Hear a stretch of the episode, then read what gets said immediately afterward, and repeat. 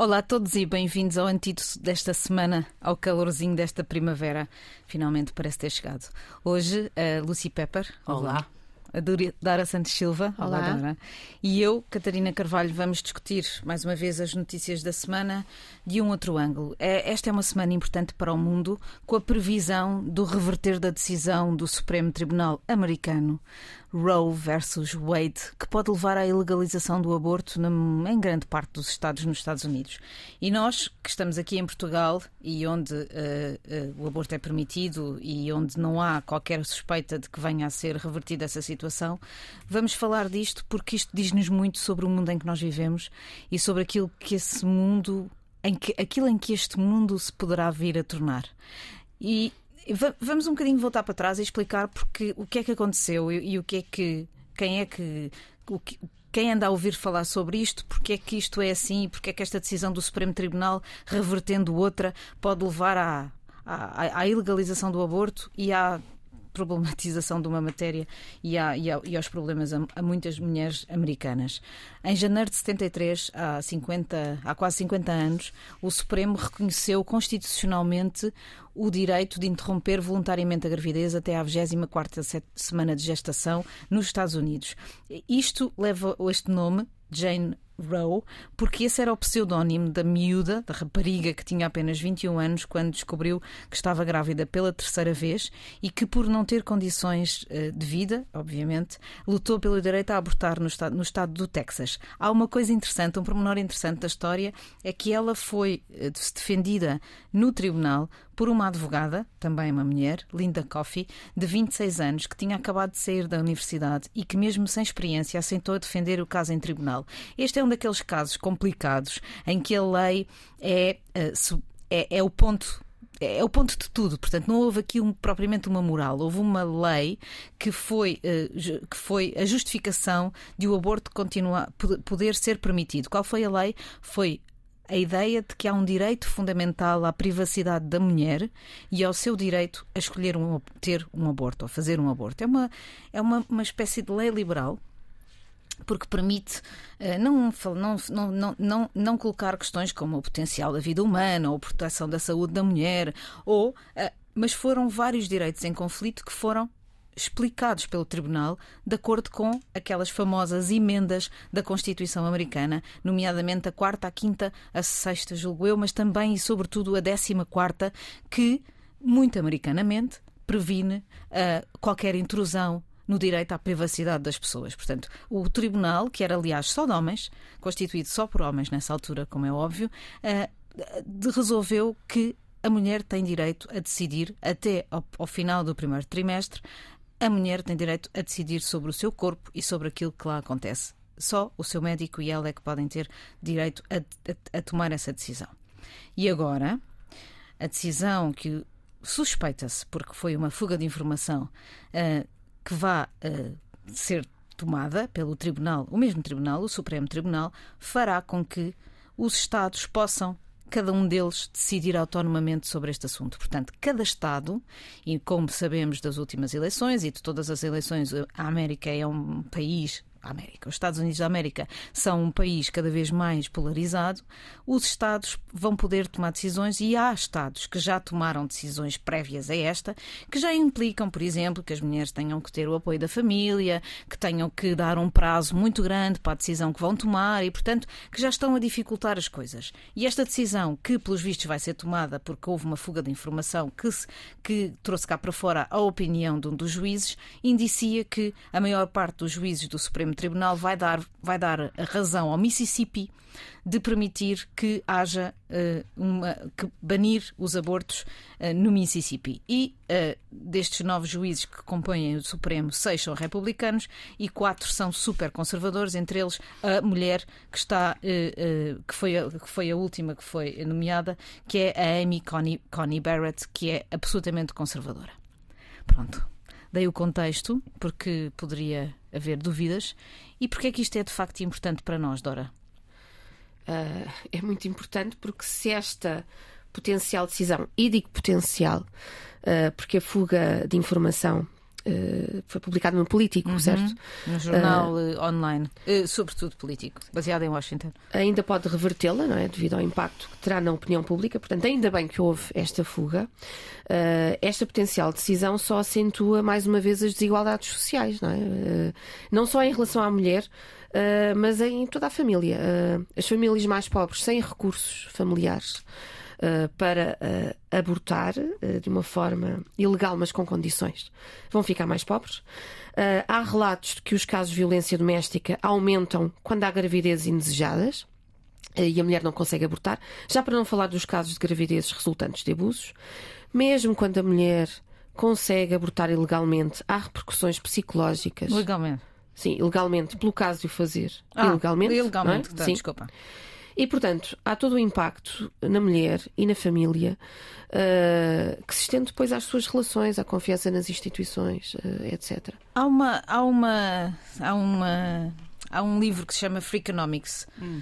de, não é, Lucy, que, que, fala sobre isto. Ou seja, Sim. tem isto não é apenas uma questão de mulheres, não é apenas uma questão. Sim. É uma questão social e é uma questão económica. Yeah, o Stephen Dubner e Stephen Levitt escreveram Freakonomics há uns anos, quase há 20 anos agora.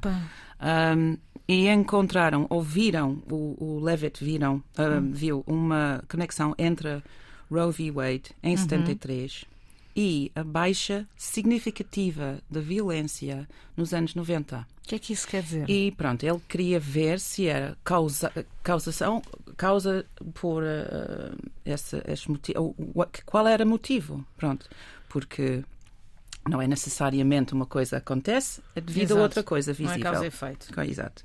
E eles, mas ele, ele e um outro colega, outro colega uh, foram ver, viram os números e perceberam que as crianças que não tinham nascido, nascido na altura do, do, uh, da legalização do aborto não cresceram, obviamente, para uh, juntar a gangues, para não ser pobres, para não estarem em condições uh, em que a vida já era, era difícil e de onde, e, e de onde criam criam-se as raízes de violência, em muitos casos. Pronto.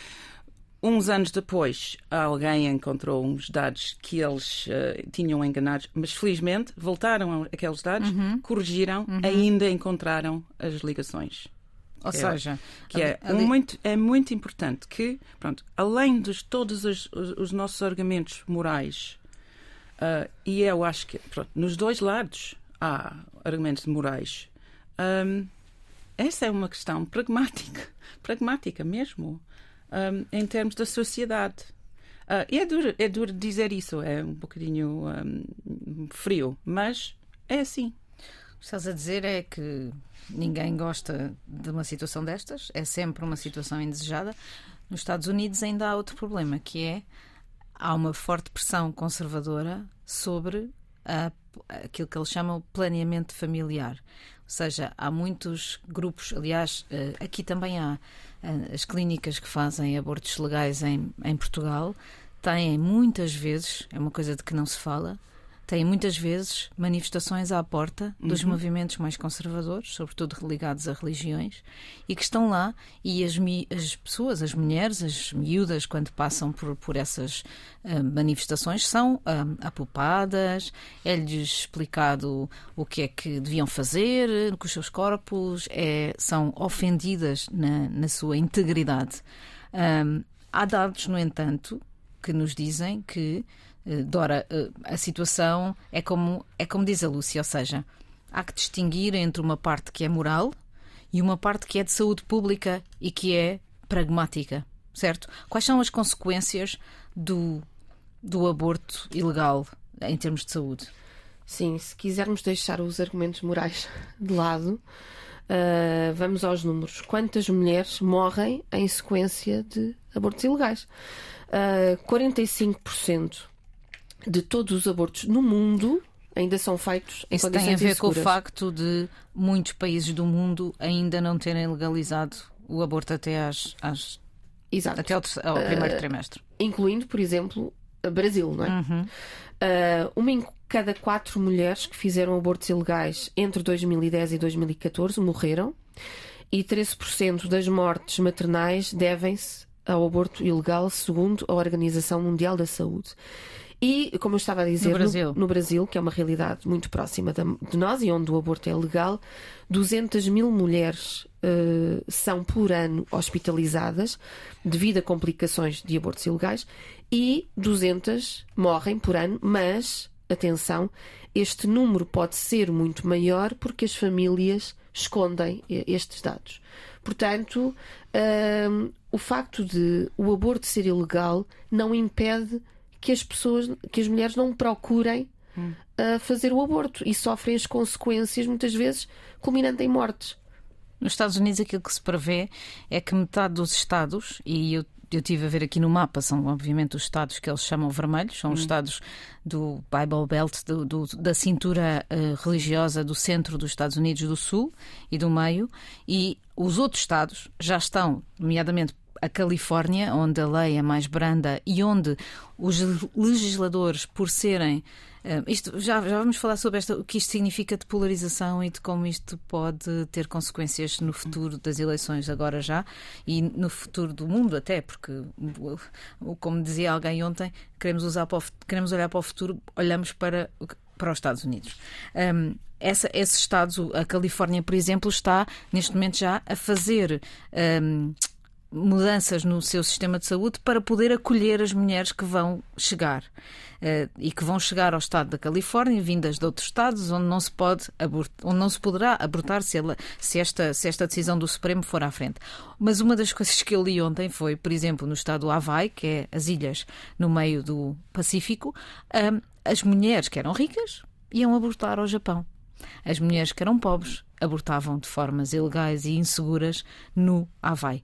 E, portanto, a situação que se prevê é que com o estado catatónico da saúde nos Estados Unidos, em que a maior parte das pessoas não tem seguros de saúde que lhe permitam fazer viagens fora para fazer um aborto e em que muitas delas dependem dos, da parca proteção social e, e, de saúde que os seus Estados permitem, significa que elas, essas, como a Dora dizia, vão ser as mais prejudicadas. Portanto, quem se lixa é sempre o um mexilhão.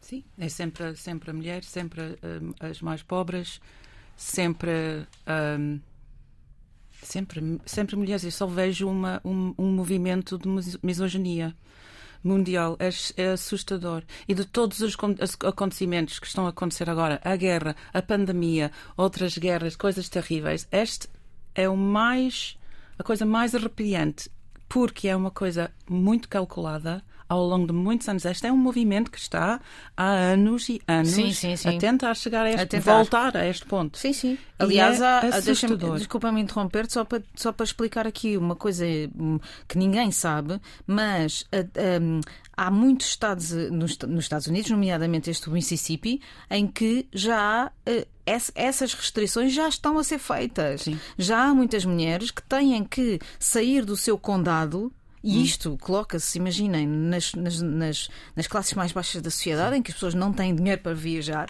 não é? Não têm dinheiro para ir eh, de avião para o outro lado. Hum. E estas, estas mulheres já estão a fazer isso. Há muitas que já têm que pagar por este procedimento do ponto de vista do, do, do porque, é, porque só pode ser feito fora dos seguros de saúde. E não te esqueças de dados, dos dados digitais delas estão a ser perseguidas e seguidas pelas dados. Sim, Se estão, estão a comprar, por exemplo, um, comprimidos ilegais online, é, é, visível, podem ser encontradas. Se estão a viajar por um lado, uhum.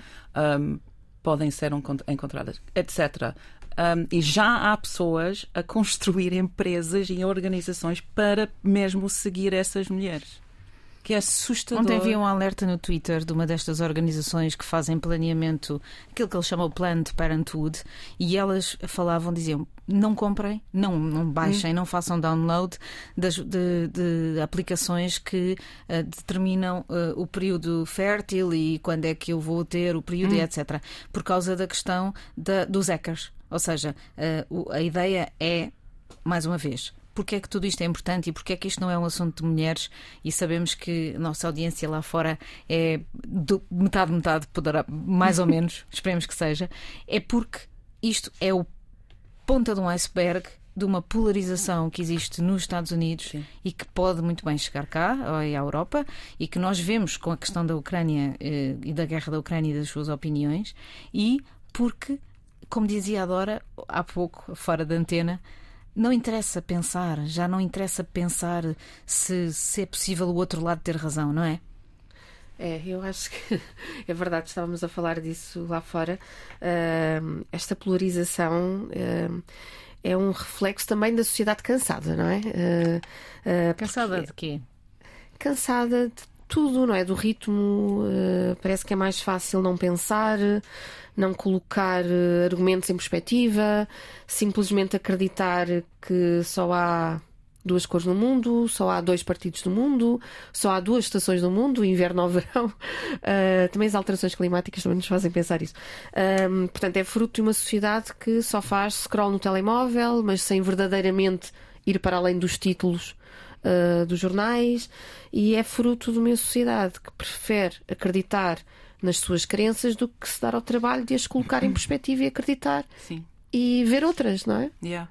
E é este, esta, esta questão toda é, uma, é um bom sinal que porque é, todo, tudo o que acontece nos Estados Unidos vai acontecer, ou pode acontecer, pode espalhar pelo mundo. E se não temos cuidado, não, não há nenhum direito que temos, especialmente os direitos de mulher, hoje em dia, que podemos tomar por garantido. Vou contar uma história aqui.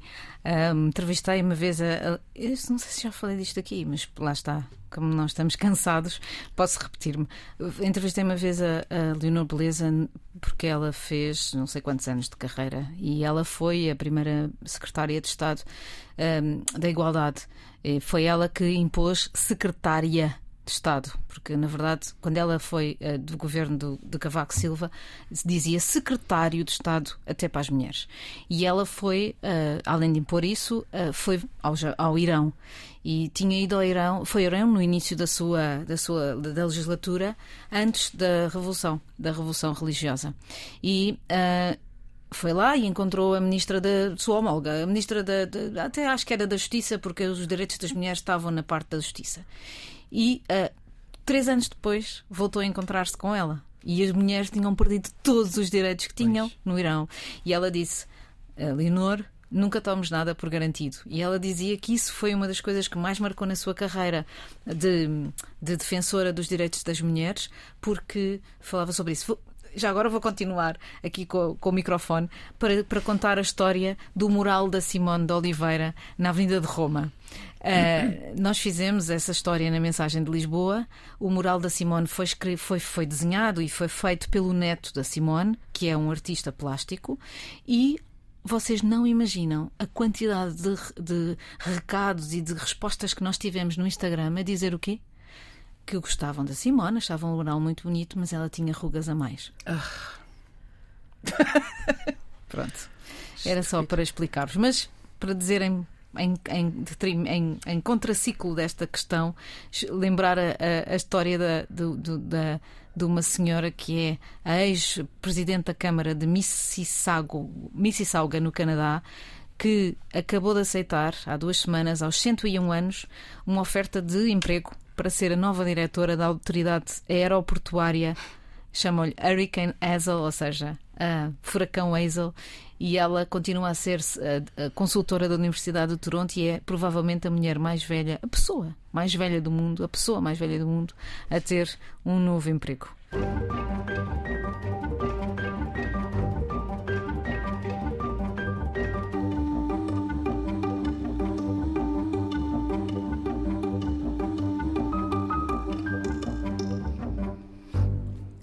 Olá, bem-vindos de novo ao Antídoto, a fins de tarde com a Catarina Carvalho, Lucy Pepper e Dora Santos Silva a analisar as notícias da semana, tudo o que nos vai acontecendo e que vai acontecendo por aí. Ontem foi o Dia Mundial da Liberdade de Imprensa. Portugal está muito bem colocado, boas notícias. Está à frente da França, do Reino Unido, não está à frente dos países nórdicos. Não sabemos muito bem o que é que isto significa, mas são boas notícias ou não, Dora? São, claro. Eu acho que a Noruega está em primeiro lugar, é? É, é? a Noruega, sim. Uh, mas há, há, outras notícias que não são assim tão boas. Então. É, uh, curiosamente. Não sei se este programa chama-se Antídoto. Sim. Uh, mas então, o, o, que é afinal a liberdade de imprensa? Pois. É? ontem, os meus alunos fizeram um breve vox Adoro é professora de jornalismo. É verdade, na nova. Na nova, FCSH. os meus alunos fizeram um breve vox pop a pessoas uhum. de faixas etárias diferentes, incluindo estudantes. Fox Pop quer dizer que andaram na rua, isto para quem não tem o jargão jornalístico, andaram na rua a fazer perguntas. É verdade. Sobre o que entendiam por liberdade de imprensa e como se protegiam Uh, de, da desinformação e de notícias falsas, dado, obviamente, o contexto em que vivemos. Claro. E algumas respostas foram curiosas. Porque, por um lado, uh, confundem liberdade de imprensa com liberdade de expressão. Liberdade de imprensa, para algumas pessoas, é poder-se publicar o que se quiser e ler o que se quiser. Portanto, qualquer pessoa pode publicar o que quiser e isso é liberdade de imprensa. E, por outro lado, algumas pessoas uh, disseram que se protegiam das notícias falsas lendo o máximo que podiam do maior número de fontes possíveis. Ora, isto é um paradoxo claro. e é grave, não é? Porque nos diz que é preciso. Mas, tipo, elas leem o, leem, leem o máximo de fontes possíveis para depois decidir o que é que acham que é verdade, é isso? Exato. Okay. Uh, isto é um paradoxo. Uh, porque, por um lado, uh, e dado o contexto, não é? liberdade de imprensa não é publicar o que se quer. É? Até porque nós temos falado aqui no programa muito sobre os limites da liberdade uhum. de expressão, precisamente. Uhum. É? Uh, e onde entra, onde começa o discurso de ódio. nós até temos tido aqui um tete a tete, eu e a Lucy. Uhum. Por outro lado, e aqui entra a literacia mediática, não é lendo o máximo de fontes que nós nos protegemos da desinformação. Não, é, é lendo as fontes, fontes corretas. Claro. é lendo as fontes credíveis. Ah, claro que se compararmos o maior número de fontes jornalísticas e credíveis, é ótimo, porque aí temos diferentes ângulos de abordagem. Mas o essencial é conseguirmos distinguir uh, as fontes credíveis. E estamos e aí... a falar do inquérito que foi feito provavelmente no centro da cidade de Lisboa, é numa zona de serviços onde fica a FCSH. E perto da faculdade, sim. E com pessoas e altamente qualificadas. Sim, é verdade. Sim. Ou seja, Olha, é, como, como essa nossa, a nossa discussão sobre eh, onde, onde nós não, onde não, com, não, não, não estou a dizer isso. Não, mas é a mesma mas, coisa. Mas Quando não concordamos nessa coisa, é só a não falta... explicamos o que é liberdade de imprensa ainda. Pois ainda, pronto, mas é isso que eu ia dizer. É falta a educação das pessoas para perceber o que é que é liberdade de imprensa, o que é que é liberdade de expressão, o que é que é, são os direitos todos. Muita gente não, sa não sabe os esses básicos, por isso expliquem. Explica lá. Então, liberdade de imprensa é os jornalistas poderem informar sem qualquer restrição. É? Sim. Uh, por falar nisso. Mas com responsabilidade. claro, com responsabilidade. Não, há um código deontológico. É assim, é? há, uma, há uma coisa que muita gente não sabe, mas a profissão jornalística é das mais escrutinadas do sim, mundo. Sim, sim. Porque não é por não haver liberdade que as pessoas não têm que ser escrutinadas. Recordo aqui dois casos. Já agora vou meter aqui a talho de foice estes dois casos. O mais atrasado, mas que faz agora 15 anos, e o mais recente, que foi desta semana, e que tem a ver com o caso Medi, onde claramente a liberdade de imprensa não acompanhou a responsabilidade e aqueles pais foram alvo de assédio Ai, de sim. imprensa e jornalístico fortíssimo. Uhum. Recordo a ideia de que eles não choravam, portanto eram culpados, que, so, que foi difundida por todo o lado e que agora as autoridades alemães, alemãs não são as portuguesas, são as alemãs, acreditam que este suspeito que foi preso agora recentemente, aliás, ele foi acusado ontem porque o caso prescrevia hoje, um, acreditam que o Christian Bruckner matou a Medi. E, portanto, Todo o caso muda 15 anos depois, depois destes pais terem sido alvo de acosso, de sédio jornalístico fortíssimo. E o segundo caso aconteceu esta semana, com a admissão da Secretária de Estado uh, Sara Guerreiro, que por acaso é Secretária de Estado das Migrações e das, das Minorias, eh, e que foi também acusada de estar a ser, uh, a, a, ser demitida por razões políticas e não por razões de saúde, que no fundo eram as que estavam por, por, por trás desta demissão. E a responsabilidade da imprensa. é, é, só sim, dizer sim, mais isto. A responsabilidade dos jornais, do jornalismo, não gosto muito de imprensa porque lembra muito sim, impressoras de papel. A responsabilidade do jornalismo cresce em liberdade. Porque não há baias Não há um ditador que nos, que nos obriga a fazer coisas. Somos nós próprios que temos que decidir o que fazer. Mas nessas questões políticas, também, sim, é a responsabilidade da imprensa para dizer os factos, mas também perguntar questões. Eu não, se fosse a mesma situação uh, no Reino Unido, uh, essa secretária de Estado teria, pronto, essa, essa demissão tinha, teria levado mesmo as mesmas questões e mais. Porque, pronto, a coincidência de uhum. demissão ao não, mesmo mas não tempo, quer dizer sim. que não se faça questões. Mas, mas um, sim, mas eh, pronto, por mim, eu, o, que, o que vi, eu não, não achei muito forte, não, não achei muito, Ok. muito grave. Comparado, comparado, comparado com, a média, com- por exemplo. com- Claro, obviamente, Sim. no caso médio. Não, não, comparado com. com Tu já o estavas cá em na- Portugal na- quando aconteceu o caso Médio? Sim, essa foi uma. Foi a parte mais feia. Foi mesmo. Foi o. o- o- eu quase nunca eh, sofro xenofobia, mas nessa altura eu eh, ouvi tanta coisa anti-britânico, anti- anti-inglês, anti, anti-gente loira, anti-tudo. Um, gente que conheci bem mesmo, uh, gente educada. E era porquê? Porque essa coisa que mencionaste, de eles não choraram em público, por isso eram frios, eles mataram a a criança. Eram médicos os dois. São. Ahm, e a ideia, a teoria de conspiracia pensava que eles tinham drogado os filhos todos para ter uma noite na rua a- a jantar, etc. E espalhou um boato pelo país todo que os britânicos fazem isso uh, de hábito. É um hábito britânico, especialmente entre os médicos. Coisa mais absurda. Temos, temos outros hábitos culturais, sim. Uh, pronto, os filhos vão para a cama mesmo cedo. Que por mim é absurdo, sempre achava, mesmo quando eu era criança, é Sobretudo absurdo. quando eras criança. Mesmo. Um, pronto, mas é cultural, não é? Não estão a drogar os filhos.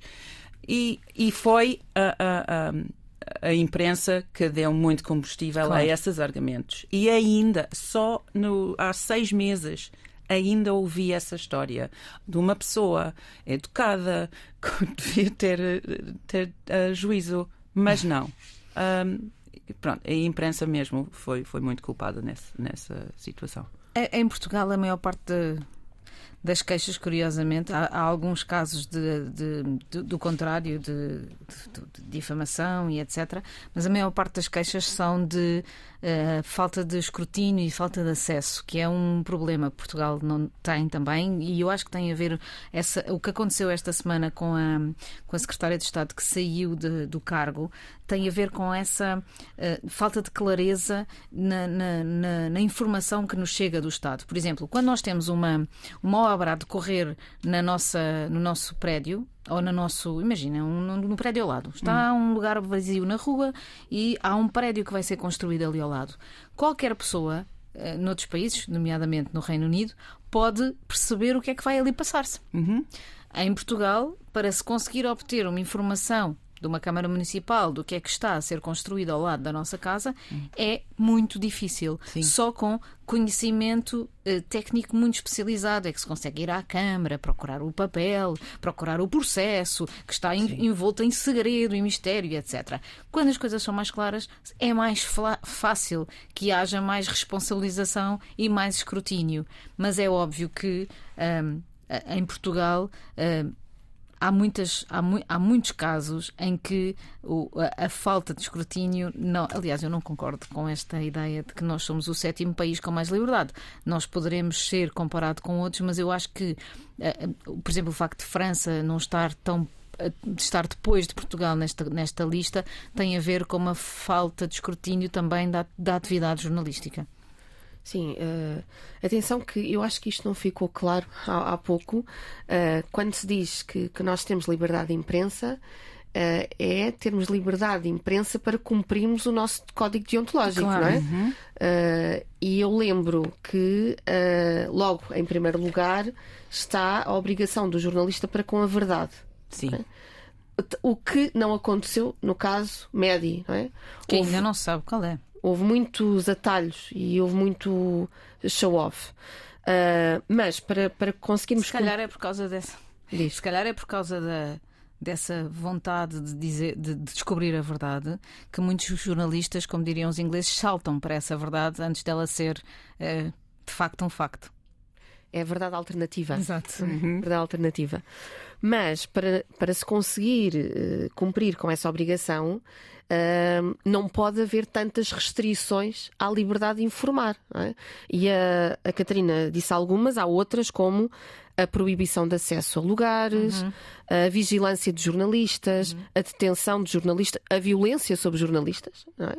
que isso aqui em Portugal não, não, não, ocorre, mas ocorre em muitos países, uh, negar acesso a documentos, conferências sem perguntas, etc. Isso é o hum. mato. Isso é mato. Sim. Conferências sem perguntas, então no futebol. Hum. Sim, é verdade. Sim. Uh, há uma plataforma online, uh, pioneira em Portugal, que denuncia estas restrições à liberdade de informação. Uh, já registrou só em 2022 14 denúncias.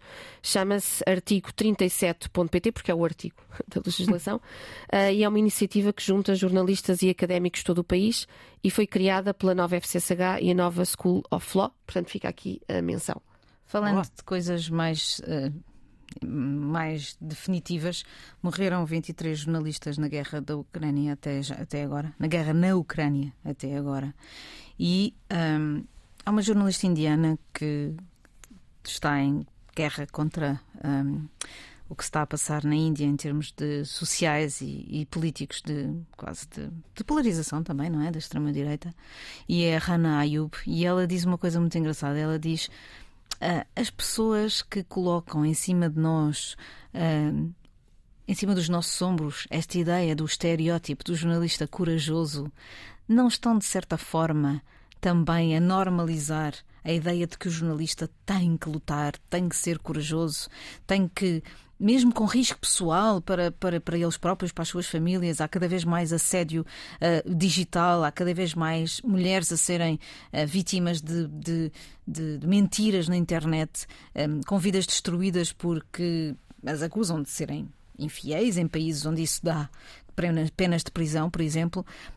Não estaremos, de certa forma, com estes aplausos estes jornalistas corajosos a normalizar a perseguição aos jornalistas. Porque é que um jornalista tem que ser corajoso? Um jornalista é simplesmente um, uma pessoa com uma, um emprego que é informar. E, e ela diz isto porque de todos os que já morreram, pensemos, por exemplo, na Daphne Caruana Galizia, que morreu, na, que morreu em Malga, ou Jamal Khashoggi, que morreu, um, o, o, jornalista saudita que foi assassinado descaradamente em plena luz do dia. Porquê é que uh, porque é que lhes chamamos corajosos? Eles estavam simplesmente a, a, fazer o seu papel e, se calhar, todos nós temos essa responsabilidade na sociedade, não só os jornalistas. Eu queria também dizer aqui que uh, uh, o facto de falarmos sobre, sobre o Twitter na semana passada, não é? Faz-nos pensar um bocadinho sobre isto, que é como é que a liberdade de informação e de expressão estará daqui a 10 anos, quando uhum. todas as plataformas monopólicas de passagem de informação. Sim. Eu estava a pensar nisso ontem mesmo, a pensar que daqui a 10 anos, 100 anos, não estamos no Twitter, estamos a outra coisa. E Sim. vai haver um, umas pessoas poderosas a gerir tudo, ou agora agarramos em tudo agora e fazemos os nossos, os nossos próprios revistas e jornais, Catarina Carvalho, Sim. da mensagem. Para mim, estou. Pronto. Eu não Pro. sei, eu quero voltar a ir para o café falar com as pessoas. Ah, então podes ir para a Brasileira do Chiado e falares com as pessoas da mensagem de Lisboa, não é? Uh, nós uh, temos uh, duas, aqui duas, duas uma, uma sugestão um, cultural e que, que, fa que, faz parte dessa ideia de comunidade e que, e que é este, este fim de semana, dia, dia 7, vai haver a, a, o aniversário de uma coisa chamada Village Underground que fica em Alcântara e que é, é, é tem uma coisa, tem uma, uma escola de música chamada Scula que é um bocadinho o piloto daquilo que se calhar nós temos falado tantas vezes nisto. É uma nossa sugestão para este fim de semana. Vão a Alcântara, ao Village Underground. Eles fazem anos e fazem uma festa de hip hop e de culinária também. Eles têm uma, uma, uma, esta iniciativa chamada Scula, que ensina uh, miúdos de todas as classes sociais, de todos os lugares de Lisboa, de todos os lugares da volta de Lisboa, sobre como é que se faz hip hop e como esta nova poesia e esta forma de usar as palavras pode ser também uma forma de cultura e de educação. Ou seja, baixar o nível, não fazer exigências enormes em relação a, a, àquilo que as crianças estão a, aparecer, estão a estudar, falar com a linguagem delas e ensinar-lhes na sua própria linguagem. É muito interessante e é um bom exemplo daquilo que nós estávamos a falar aqui, de também de literacia mediática. Catarina, eh, no entanto, eu acho que é preciso muita coragem eh, para ir para um cenário de guerra. Eh, até porque, na altura em que eu também fui jornalista, eu conheci muitas colegas que, quando, por exemplo, tiveram filhos e eram repórteres de guerra, a partir daí deixaram de querer ir para zonas de conflito com medo de elas próprias uh, serem feridas ou até morrerem e deixarem a sua família em maus lençóis, não é? Uh, faz sentido. É tão, é tão, é tão tanta coragem precisa para um cenário de guerra e nós queremos fazer aqui nesta semana da liberdade de imprensa uma homenagem a todos os nossos colegas não só até os Lucy, não. mas são nossos, são meus, são os artistas de certa não forma, vão, para a guerra. Ah, de, de, de, portugueses, são muitos e já foram muitos, ou seja, têm ido e têm-se revezado nesta, neste cenário da Ucrânia, e também a todos os que, apesar daquilo que se passa na Rússia e da enorme pressão de censura realizada pelo, pelo Kremlin, estão neste momento a reportar, alguns deles já de fora do país, nomeadamente na Finlândia, um, sobre aquilo que se passa na Rússia, aquilo que se passa na Ucrânia, e recordo que é preciso não esquecer que a liberdade é a primeira uh, vítima da guerra, uma frase antiga, mas uhum. que é completamente verdade, e que apesar disso, nós temos, por exemplo, o Kiev Times, o Kiev Independent, desculpem, o Kiev Independent, que continua a, utilizando as redes sociais a fazer uma cobertura intensiva daquilo que se está a passar. Eles que foram vítimas do poder e do, do, do governo de Zelensky continuam a fazer informação no terreno, sem prejudicar uh, a guerra, sem prejudicar aquilo que se está a passar. Portanto, uma homenagem para esses jornalistas todos que estão neste momento e, mais uma vez, neste conflito se nota aquilo que é preciso, é aquilo, a, a necessidade que existe da, da liberdade de informação.